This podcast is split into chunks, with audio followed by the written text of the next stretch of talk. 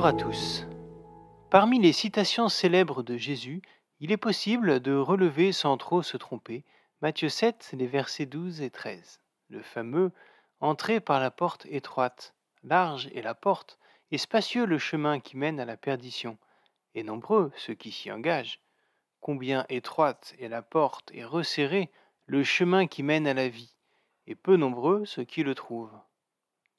Cette idée d'une porte étroite et d'un chemin resserré, presque caché, et de ce fait difficile à trouver, peut facilement donner l'impression que l'existence serait une sorte de jeu de piste malsain, dont l'enjeu serait notre salut. Dieu aurait-il pensé notre vie comme un escape game dont seulement peu de monde en sort vivant, la grande majorité restant destinée à la perdition? Mais pourquoi alors la Bible nous présente un salut offert à tous S'il est si difficile à trouver, pourquoi parler de grâce?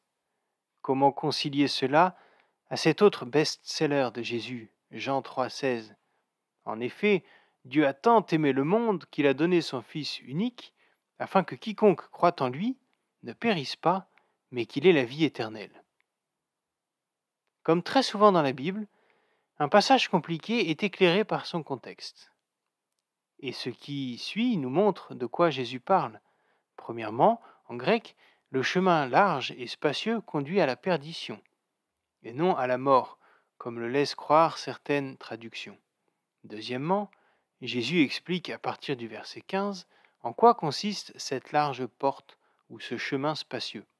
Il s'agit du fait de suivre les faux prophètes. Et Jésus poursuit même en donnant un mode d'emploi nous permettant de les identifier, ces faux prophètes. Vous les reconnaîtrez à leurs fruits car ce n'est ni par sa prestance, ni par le niveau de ses connaissances, ni par son statut dans l'Église ou dans la société que nous pouvons différencier un vrai prophète d'un faux. C'est uniquement par ses fruits.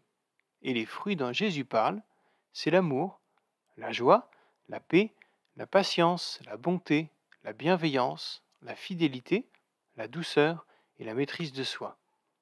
Dans les églises, sur YouTube ou via les réseaux sociaux, nous avons accès à bon nombre de personnes se disant parler de la part de Dieu. Utilisons donc cet outil très simple pour juger de la qualité du message. Faisons preuve d'esprit critique, et si les fruits ne sont pas bons, ne perdons pas notre temps sur ce chemin qui conduit à la perdition. Bonne journée à vous